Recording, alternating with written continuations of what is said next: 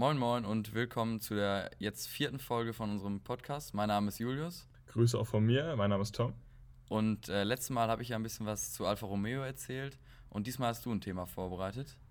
Genau, wir haben überlegt, inwiefern man die Firma es sozusagen in der Zukunft schaffen könnte. Genau. Jetzt habe ich mich, habe ich mir mal überlegt, was für ein Thema könnte man einbringen, was jetzt vielleicht nicht nur so pur um das Thema Auto geht, sondern auch so ein bisschen allgemein so Szene reinbringt.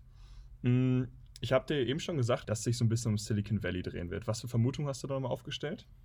Ja, also es, ich denke mal, es wird irgendwie um neue Technologien gehen, also ein bisschen Richtung Zukunft orientiert. Gerade auch die Startup-Szene ist da ja sehr groß. Und da bin, genau. ich, bin ich mal gespannt, was du da vorbereitet hast. Nachvollziehbarer Rückschluss, aber es geht absolut ins Falsche. Oh. Die Geschichte fängt an in den 1980ern ja. und in den 1980ern hat sich nämlich Bill Gates ein Auto bestellt, ein Porsche 959. Okay. Und genau dieses Auto hat über 13 Jahre gebraucht, bis es bei ihm ankommt. Kennst du die Geschichte dazu? Nee, die kenne ich tatsächlich nicht. Aber erstmal auf jeden Fall ein interessantes Auto. Ein 959 ist auf jeden Fall. 959, genial. Krasses Auto, ja.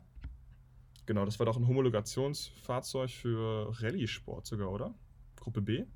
Achso, äh, ja, der war. Ähm ich glaube, der war ursprünglich noch für andere Serien geplant, aber mhm. dann ist er halt im Endeffekt hier Paris-Dakar Rallye gefahren und sowas, aber Stimmt. so genau ja, weiß okay. ich da, so genau weiß ich da auch nicht alles drüber.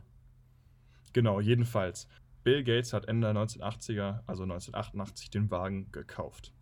Generell zur Situation, es gab eine Ölkrise in den USA in den 70er Jahren, wie ja viele von euch wissen, und die hat zu vielen wirtschaftlichen Problemen geführt. Unter anderem ist der Effekt aufgetreten, dass der Dollar stark gestiegen ist. Und mit stark gestiegen meine ich, der war teilweise sogar ein Drittel stärker als der Pfund, beziehungsweise mehr als doppelt so stark wie die D-Mark. Das hat dazu geführt, dass ähm, es extrem teuer war, für US-Bürger Autos zu kaufen.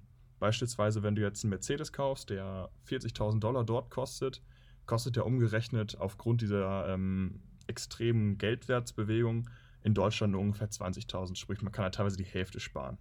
Wozu hat das geführt? Äh, viele Kunden waren natürlich nicht dumm und wollten jetzt nicht mal eben das Doppelte zahlen, was der Wagen woanders kostet und haben die Wagen importiert. Nach dem Import, also man hat die Importkosten gezahlt, man musste das entsprechende Modell ähm, nochmal umrüsten, aber trotz dieser beiden Kostenpunkte war es immer noch viel, viel günstiger, als den Wagen in den USA zu kaufen. Was für einen wirtschaftlichen Schaden, also was denkst du so, was hat das am Beispiel Mercedes 1973, 74 für einen verlorenen Umsatz her äh, hervorgeführt? Willst du mal eine Zahl sagen? Boah, da bin ich ganz schlecht in sowas schätzen, weiß ich nicht. Also ich denke, es wird schon viel sein, weil äh, die, ja, wenn es so ungefähr die Hälfte kostet, wie du das gerade gesagt hast, dann. Mhm. Aber ich weiß halt gar also nicht, wie, wie viele Autos da verkauft wurden und so. Ja. Sag du einfach. Also nur für Mercedes waren es in diesen zwei Jahren über 300 Millionen verlorene Dollar. Boah. Und was dann auch hinzukam, war, dass Mercedes mit den Umrüstungen nicht zufrieden war. Also was den Autoherstellern ist ja auch wichtig, ist das Straßenbild. Gut ist, dass die Wagen gut aussehen im Straßenverkehr ja. irgendwo. Ich meine, man hat ja ein Designzentrum mit Designer. Und diese Umrüstungen sahen einfach teilweise total gammelig aus, wurden einfach irgendwelche schwarze Plastikstoßstangen an Autos geklemmt oder sowas, damit es ah, einfach durch, den, durch die US-Regeln durchkommt. Ja. Das ist natürlich ein mega Problem, wie man gerade schon gemerkt hat, große Verlustzahlen da haben sich viele ähm, europäische, vor allem deutsche Autohersteller zusammengetan und wollten die Regierung dazu bringen, ein Verbot hochzuziehen, dass man die Wagen nicht mehr importieren darf. Oh, okay. Das hat erstmal nicht ganz funktioniert. Man braucht einen klaren Grund. Und innerhalb dieses Acts, der wurde dann genannt Imported Vehicle Safety Compliance Act, total langer Name. Mhm. Jedenfalls äh, haben sie sozusagen zwei Gründe, weshalb dieser Import verboten wird, herausgefunden. Das war einerseits, die Wagen sind zu unsicher und zweitens, die Wagen sind zu dreckig, also zu umweltschädlich. Was hältst du von diesen Gründen?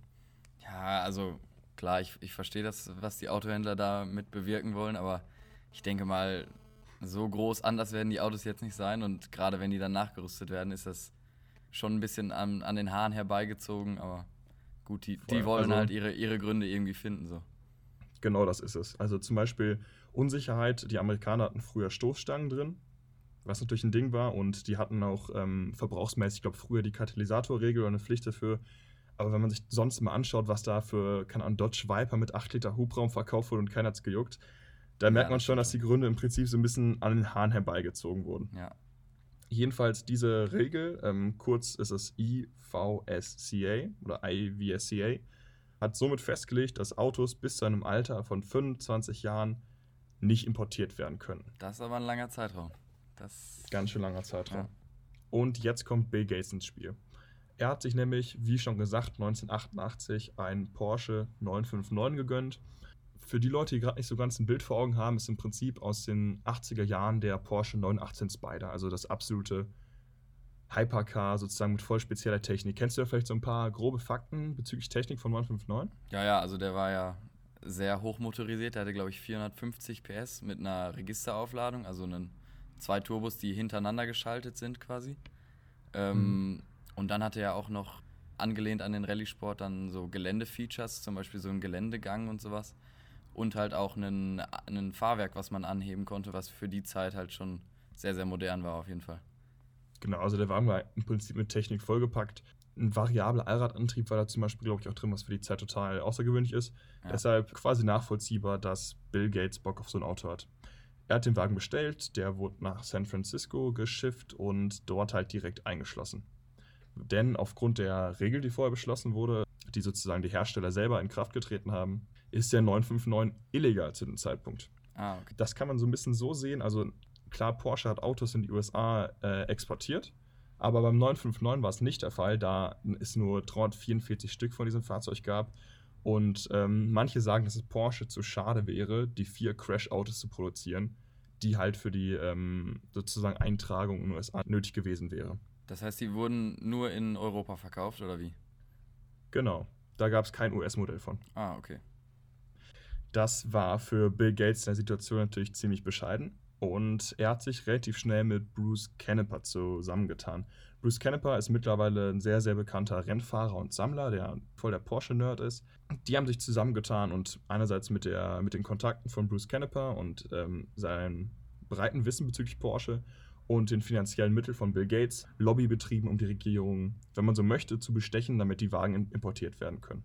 Nur für das eine Modell oder generell dann für die Autos? Erstmal nur fürs eine Modell. Ah, okay.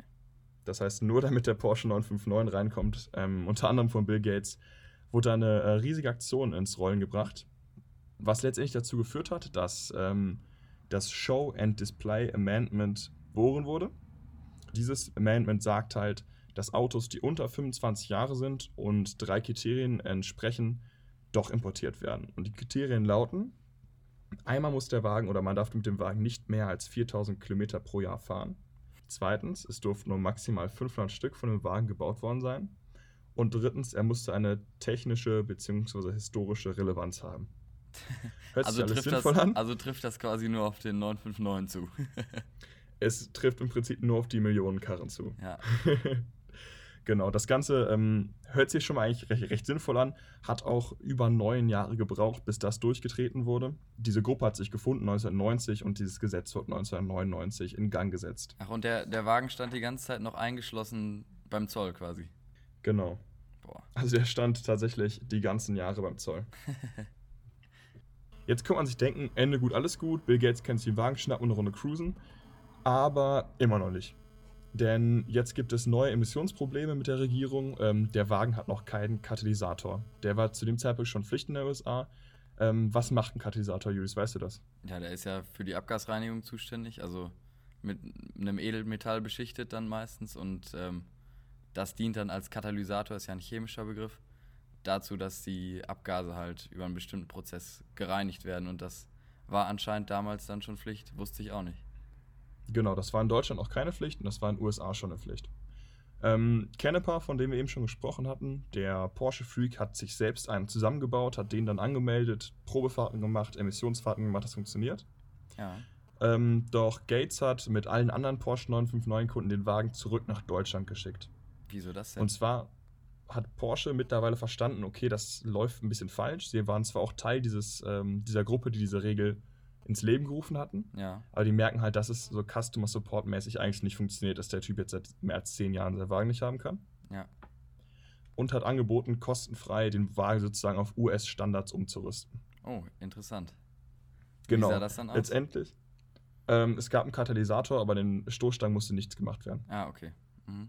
Es gab auch noch eine neue Software, Jedenfalls, der Wagen war immer noch total geil und, und nach dieser Umrüstung, die in Deutschland ähm, im Porsche-Werk passiert ist, durfte der Wagen endlich ausgeliefert werden und 2001 durfte Bill Gates mit seinem Porsche 959 nach 13 Jahren Warten endlich fahren.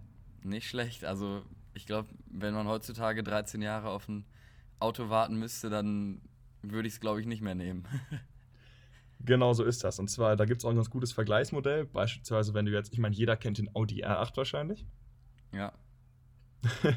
ähm, der R8 wurde ja 2006 präsentiert, 2007 ist er auf den Markt gekommen. Das ist so, als würde man den Audi R8, gerade als er neu rausgekommen ist, die erste Generation gekauft haben und würde ihn heute bekommen. Das ist natürlich echt, boah, weiß ich nicht, ob ich den das dann noch krank. nehmen würde. Weil so ein, und die erste Generation ja. R8 noch vor dem Facelift, die sieht ja schon ein bisschen ja. altbacken aus. Klar, der 959 war damals auch ein, ja, ein Durchbruch in der Technik, sag ich mal. Aber ja, so ein 13 Jahre altes Auto ist ja jetzt nicht gerade das Coolste vom Coolsten. Nee, so ist das. Hinzu kommt, dass Bill Gates auch noch ungefähr 21 Millionen Dollar in den Prozess gesteckt hat. 21 Millionen. Dann kann er den ja nicht mal, dann kann er den ja nicht mal mit null Meilen äh, gewinnbringend verkaufen quasi, sondern hat ja so oder nee. so Verlust. mit Gewinn wird es dann nichts mehr. auch zeitmäßig, ich meine, nach 13 Jahren gibt es zwischen noch ein paar Standschäden. Ja, das stimmt. Aber er hat den dann ganz normal gefahren jetzt oder wie sah das dann danach aus? Weißt du das? Sammlung. Also da ist jetzt nicht viel bekannt zu. Ja, Bill Gates okay. hat eigentlich eine ziemlich äh, starke Autosammlung.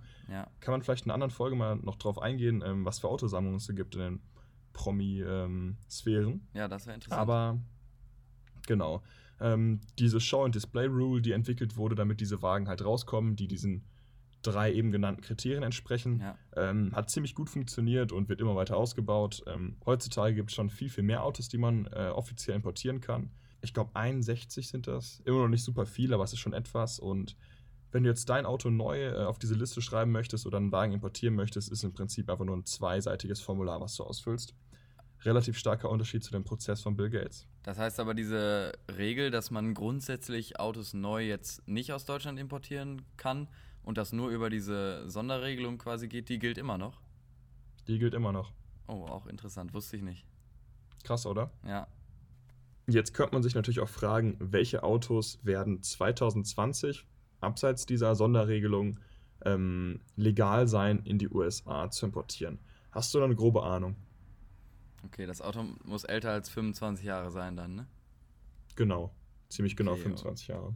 Okay, und ähm, aber kann, muss das ein europäisches Auto sein oder kann es von irgendwo importiert sein? Ähm, es muss kein europäisches Auto sein. Also der Wagen, über den ich jetzt spreche, ist ein Japaner. Okay, ich hätte jetzt so in die Richtung NSX überlegt. Äh, richtige Richtung ist aber von Nissan. Von Nissan. Ja, dann wahrscheinlich ein GTR. Richtig. Nissan äh, GTR Skyline Generation R33. Ah, interessant. Legendäres Auto und ähm, gibt es auch viele Memes auf Instagram rüber, dass die GTA-Reihe größtenteils, äh, auf jeden Fall R33, R34, illegal sind in den USA, während Waffen und einige Drogen legalisiert werden. Ja, in, interessant, wusste ich auch nicht, aber scheint so genau. zu sein. Ich habe die Memes noch nicht gesehen, aber klingt lustig. genau, ähm, auch noch die erste Generation von Mitsubishi Lancer Evolution. Ah. Ähm, so ein cool. kleiner Hot Hatch, kann man das so nennen, oder so eine Power-Limousine. Aus dem Rallye-Sport. Und das war die Geschichte von Bill Gates und seinem Porsche 959. Jetzt habe ich noch eine kleine Frage an dich und zwar, was würdest du machen, wenn du ohne Ende Geld hättest, ungefähr 20 Millionen Euro investieren würdest oder müsstest, um deinen Wagen, den du bestellt hast, zu bekommen? Würdest du da dranbleiben oder würde dich das irgendwann nicht mehr jucken? Also ich glaube, wenn, ja, wenn ich 20 Millionen Euro irgendwie zur Verfügung hätte, würde ich, glaube ich, lieber das abbrechen und mir dann ein, ein anderes Auto von dem Geld holen, weil ich meine, 20 Millionen, das muss man sich mal auf der Zunge zergehen lassen, das ist ja schon echt eine Stange Geld. Und ähm, ja, dafür kriegt man wirklich mehrere andere genauso geile Autos oder genauso coole Autos. Und ich glaube, da, da würde ich dann, keine Ahnung, im Zweifel mir das Geld, was ich noch wiederbekommen kann, wenn, wenn ich das Auto zurückgeben kann, mir noch wiederholen und dann vielleicht ein anderes Auto davon dann ja, mir ein anderes Auto kaufen von dem Geld.